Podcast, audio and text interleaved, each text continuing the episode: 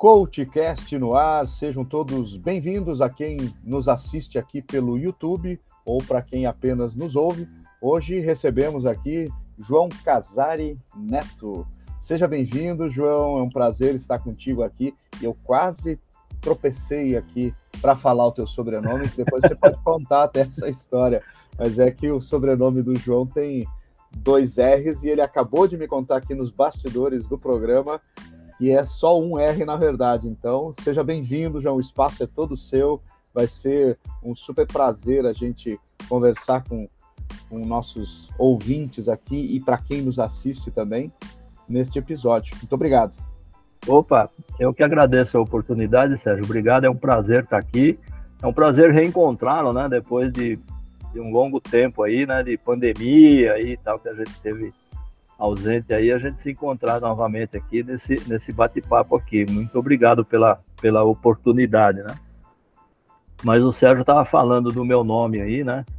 É, e eu estava contando para ele aqui, né? Que na verdade a família toda é Casari com R só, né?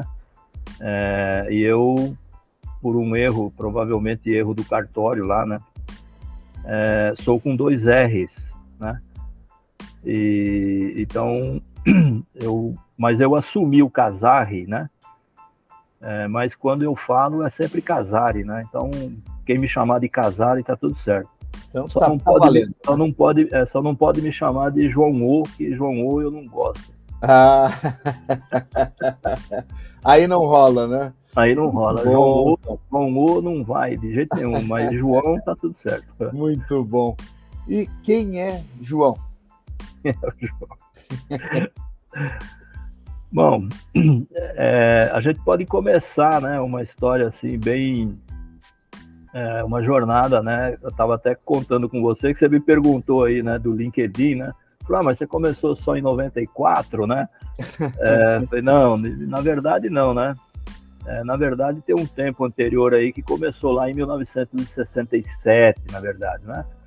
Mas todas as atividades aí de 67 para frente foram atividades que não, hoje não agregam mais né, na gente no currículo, então a gente nem menciona mais essas, essas coisas.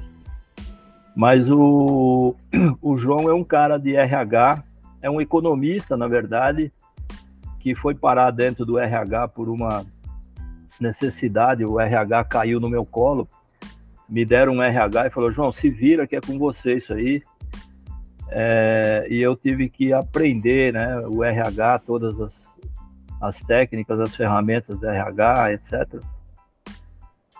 É, e consegui, de certa forma, até me sair muito bem com, com RH. Tanto que eu trabalhei a minha, via, a minha vida profissional toda, né, de 1980 para frente, ela sempre foi voltada para recursos humanos, né? Tá certo que lá nos primórdios a gente chamava de departamento pessoal, né? RH é um pouquinho mais moderninho, né? Mas é, é por aí. E depois de um tempo trabalhando com no RH, é, começou a gerar uma insatisfação, né? É, eu queria um pouco mais do que o RH, eu queria me envolver mais com as coisas e tal. É, e aí eu fui, comecei a entender, comecei a pesquisar, comecei a aprender mais sobre tecnologia, né? Hoje a gente fala de tecnologia, hoje a gente fala em tecnologia, né? Mas lá nos anos 80, comecinho dos anos 90 lá, é, a gente chamava de, de informática, né? Então eu fui buscar cursos de informática, etc., para me aprimorar um pouco mais é, nesse, nesse mundo, né, que estava começando, as empresas estavam começando a se informatizar, etc. E tal. E aí a minha, a minha experiência de RH com a minha curiosidade de TI é, me levou a fazer uma coisa que eu não esperava que acontecesse, mas que no final foi um casamento que deu muito certo, né? É, eu acabei migrando da área de RH para a área de TI e passei a ser consultor de TI para a área de recursos humanos, né? E aí de 1994 para frente, é, eu trabalhei dentro da área de TI, implantando softwares e sistemas para a área de recursos humanos, para facilitar a vida do RH, né, no sentido de, de sistemas, de coisas que eles faziam manualmente, etc. Né? É, então a gente foi trazendo ferramentas, softwares e tal, para implantar dentro dos RH e facilitar a vida da turma aí. E aí é, foi isso aí até 2015, quando eu me aposentei, né? Me aposentei em 2000, comecinho de 2016. É, e aí tem a ver, né? Tem a ver com, com o meu programa de, de, de, de, liderança, né? Que eu tenho um programa de liderança que chama Sou Líder, e agora, né?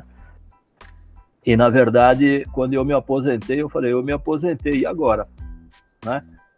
Com 62 anos, falei, o que, que eu vou fazer, né? Ainda tem chão aí pela frente, como é que nós vamos fazer? E aí vieram essa curiosidade da gente é, empreender é, em consultoria autônoma, né? Com treinamento. Então eu fui buscar formações de coach, formações de programação neurolinguística, é, de coach de liderança, etc. Todas essas, né? De a, a análise DISC, de perfil e tal. E é com isso que eu tenho trabalhado aí esses, né, de 2015, 2016 para frente, é ajudando os líderes é, a performarem melhor, né? porque eu tenho uma história, inclusive, né? esse, esse nome do Sou Líder e agora, é, ele surgiu num bate-papo, né? Eu, é, porque o que, que acontece? Quando eu tive a minha primeira experiência de liderança lá nos, no final dos anos 80, começo dos anos 90 lá, eu não sabia lufas de liderança, né? A gente só tinha aquele modelo de liderança de, de chefe, dono, etc, né? Comando controle. Comando controle, é. Você manda e obedece, manda quem pode e obedece quem tem juízo, né? Era o que valia naquela época lá. Esse era o modelo que eu tinha. E aí, quando eu assumi a, a, a minha liderança, a minha primeira vez como líder, é, eu trabalhei nesse, nesse modelo, né? É lógico que não deu certo, né? Porque os tempos eram outros, as pessoas eram outras, né? A gente já tinha uma turma mais jovem, que já tinha um, um, um pensamento diferente, etc. E aí deu tudo errado, né? Essa minha primeira experiência de liderança para mim foi um é, foi um baque, né?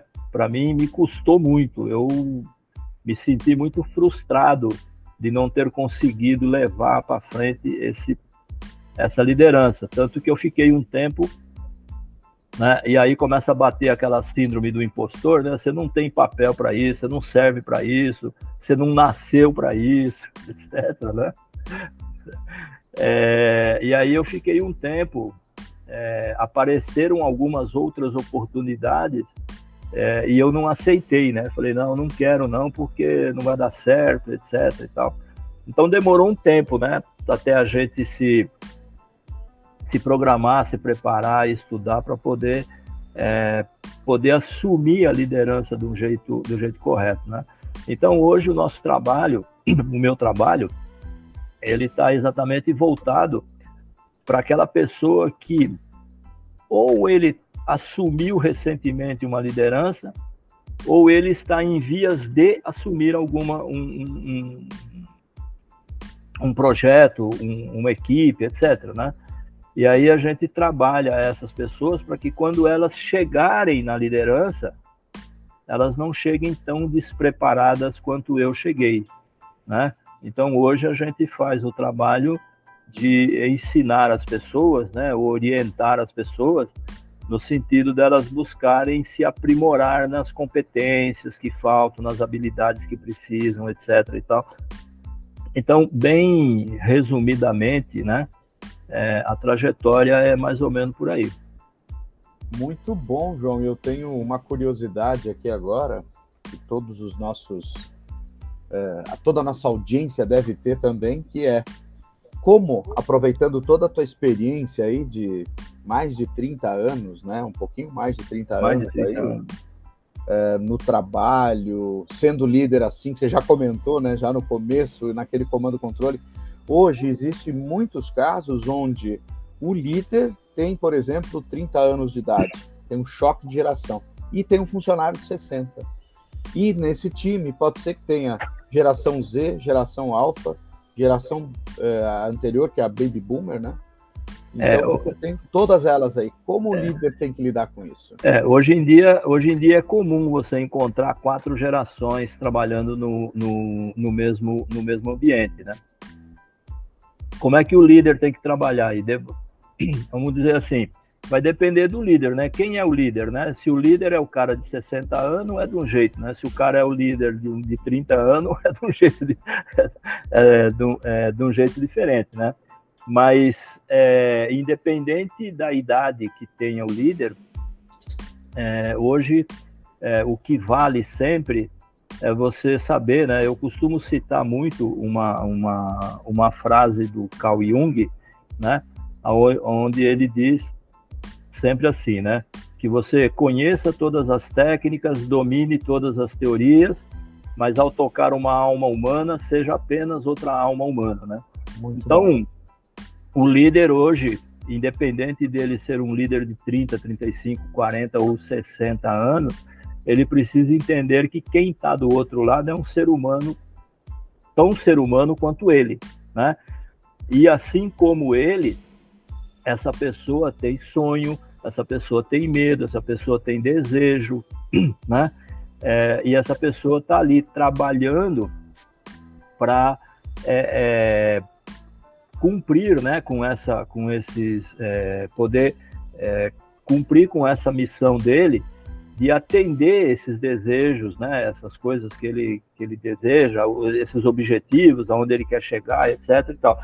Então, o líder hoje ele precisa saber que é, não é não é igual para todo mundo, tá? Não é igual para todo mundo. Ele precisa entender que uma pessoa de 60 anos tem aspirações diferentes de uma pessoa de 30 anos, né? Então, se ele colocar todo mundo no mesmo balaio é, e falar igual para todo mundo, é, não vai funcionar. Né? é, ele precisa tratar essas pessoas de uma forma diferenciada, é, até numa linguagem diferente, é, porque as pessoas têm é, aspirações diferentes, né? Mesmo entre duas pessoas de 30 anos, é, as aspirações já são diferentes, né? Você tem aquela pessoa que é mais introvertida, tem mais aquela pessoa que é mais extrovertida. Então, mesmo aí, o papel do líder precisa, precisa ser no sentido de entender como que eu falo com essa pessoa, como é que eu falo com A, como é que eu falo com, como é que eu falo com B. E é por isso que você tem que entender de gente, né? É, então não adianta o líder chegar é, nesse, nessa, nesse modelo de comando e controle que a gente falou antes aí, né? É, eu mando, você obedece porque isso hoje não vai funcionar, né? Isso não vai funcionar. Funcionou lá naquele tempo, né? mas hoje isso não cabe mais. Embora a gente tem muitos relatos aí de que encontra ainda algumas empresas aí que tem um, uns capatais aí pelo, pelo, pelos corredores, né?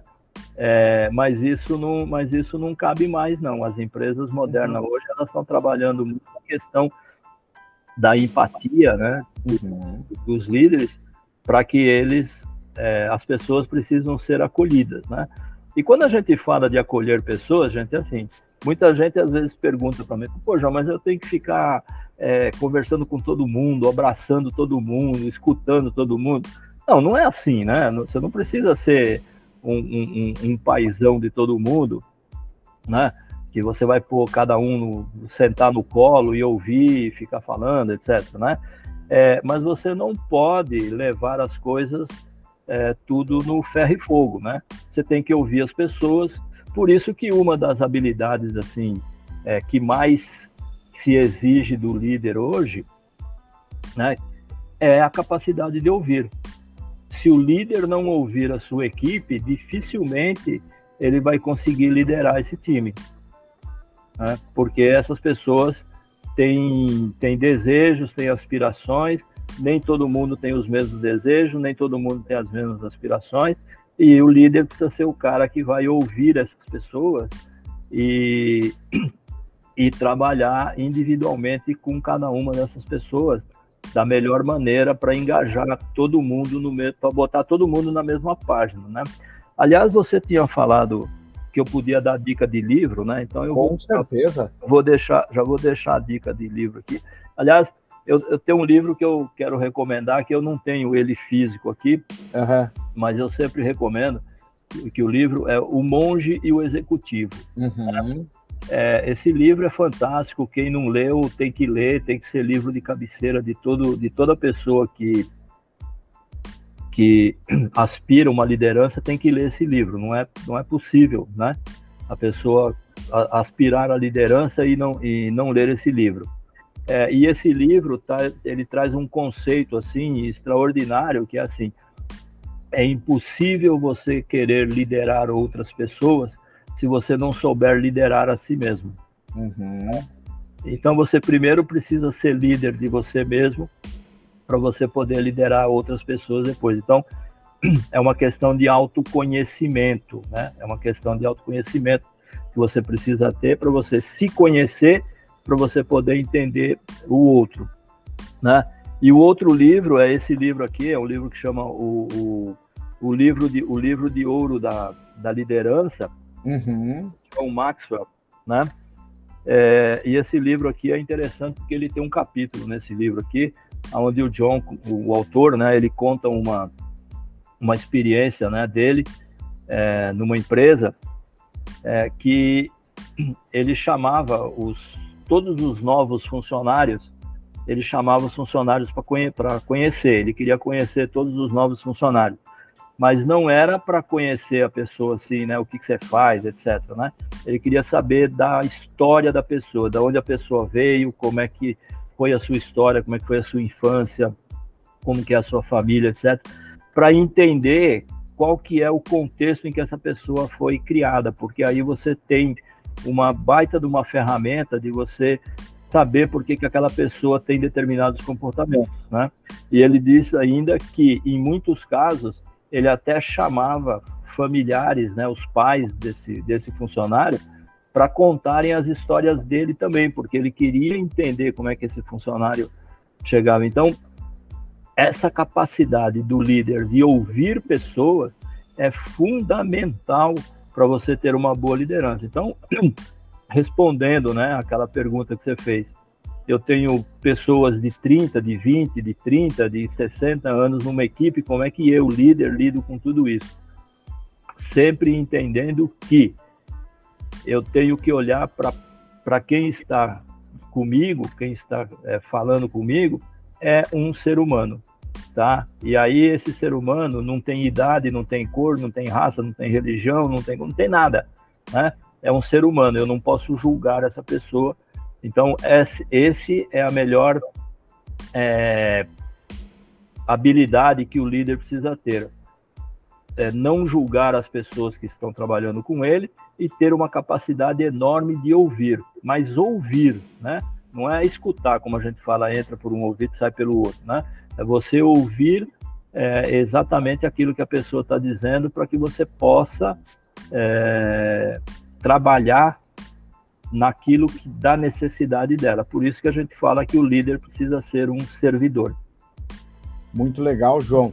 E aí você me, me trouxe aqui à tona, né? Tem um, um, livro que eu também quero recomendar, inclusive tem um episódio do CoachCast aqui, que é com a Caroline Marcon. Ela escreveu o livro O Poder dos Times AAA, ou O Poder dos Times Triple A e é hum. fantástico, e justamente ela traz muitos tipos de liderança. E eu queria que você comentasse comigo aqui, especificamente conosco, né, com todos que estão aqui, é, sobre quando o líder não se conhece, qual a dificuldade que ele vai enfrentar junto ao time dele. Bom, quando ele não se conhece, certamente é, ele vai trabalhar com essas pessoas naquele estilo de comando e controle que a gente que a gente falou no começo, né? Ele vai achar que não, eu sou o líder aqui mando eu e as pessoas vão ter que e as pessoas vão ter que me obedecer, né? Então, é, e por que que ele age assim? Porque como ele não se conhece, ele não tem é, ele não tem é, controle sobre os seus sentimentos, não tem controle sobre, sobre as suas emoções, ele não sabe né, que as pessoas têm, é, que o jeito de pensar é diferente, né? Eu, eu, eu penso de um jeito, você pensa do outro, qualquer pessoa sempre tem um, um jeito de pensar diferente. Uma mesma situação, ela pode causar comoção numa pessoa e pode não ter reação, não pode não provocar reação nenhuma em outra, né? Eu costumo dizer, dar um exemplo de que assim, às vezes as pessoas passam na rua e vê lá um, um, um, um cachorrinho lá é, no canto lá chorando, tremendo de frio, tá? É, tem pessoas que vão passar ali não vão nem perceber que o cachorro está ali, tá certo? Já tem pessoas que vão parar, vão querer adotar o cachorro, vão levar o cachorro, vão fazer todo. Então veja, a situação é a mesma mas o comportamento das pessoas em relação a essa situação é completamente diferente. Na liderança também, né? Eu quando eu tenho um líder, quando eu tenho, desculpe, quando eu tenho um, um, uma pessoa na minha equipe e eu não me conheço, né? Eu acho que eu posso tratar essa pessoa de qualquer jeito, né? Eu posso gritar, eu posso espernear, eu posso berrar, eu posso ofender, etc. Né? Por quê? Porque é o meu modelo. Eu não tenho, eu não sei que determinadas frases, determinado comportamento, determinadas falas vai ofender as pessoas, né? Uma coisa que a gente ouvia muito tempo lá no, no, na, no nos, te nos, tempos antigos é assim, né? É, não aperta demais, senão espana, né? Poxa, é, isso é um isso é um pensamento assim é, extremamente comando e controle, né? né? Você não pode apertar mais demais, porque senão a pessoa espana, significa o quê? Que aquela pessoa não tem capacidade de aprender coisas novas, essa pessoa não tem capacidade de desenvolver um trabalho novo, né? É, e a gente sabe que não é assim. com a orientação certa, com o direcionamento certo, qualquer pessoa é capaz de fazer qualquer coisa né? Então, o líder que não se conhece, ele tem muita dificuldade de tratar com as pessoas, porque ele vai lidar com essas pessoas como se eles, é, só como se elas fossem um número, né?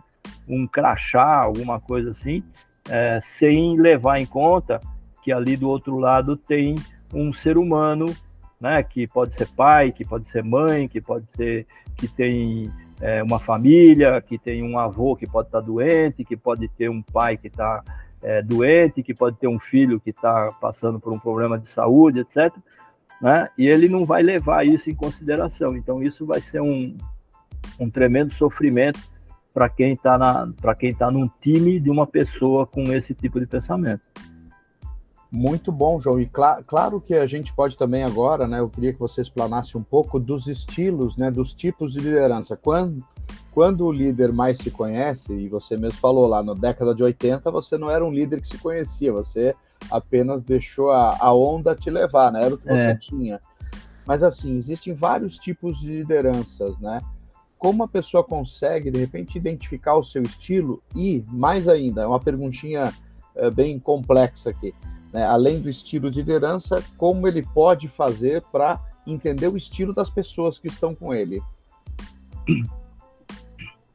Bom, é, o, o Chiavenato, né, que é o pai da, da administração aqui no Brasil, é, ele, ele costuma dizer assim, é, existe três tipos de liderança, tá?